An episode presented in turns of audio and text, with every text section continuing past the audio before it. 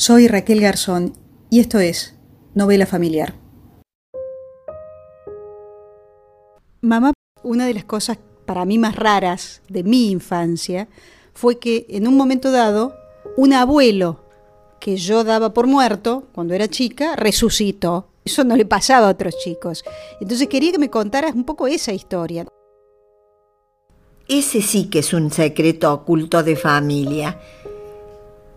El señor Molina, a quien vi una sola vez en mi vida cuando tenía 15 años, se entera que todos mis medio hermanos, los cinco, me echaban en cara que me habían prestado el apellido. Cuando jugábamos y por cualquier circunstancia nos enojábamos, entonces ellos decían, pero cállate la boca, que ni siquiera tienes el apellido, nosotros te lo hemos prestado. Entonces el Señor, cuando se entera, lo reúne a todos sus hijos y les dice, quiero que sepan que cuando nació Adela, yo sabía que no era mi hija, pero ella no tenía la culpa de esta situación irregular familiar.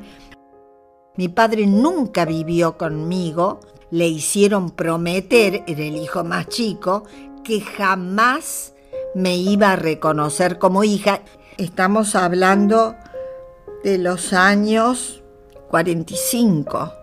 No existía divorcio, nada, y menos vivir con esta mujer grande, 12 años mayor, casada y con cinco hijos, y yo era la sexta, porque las dos primeras habían muerto.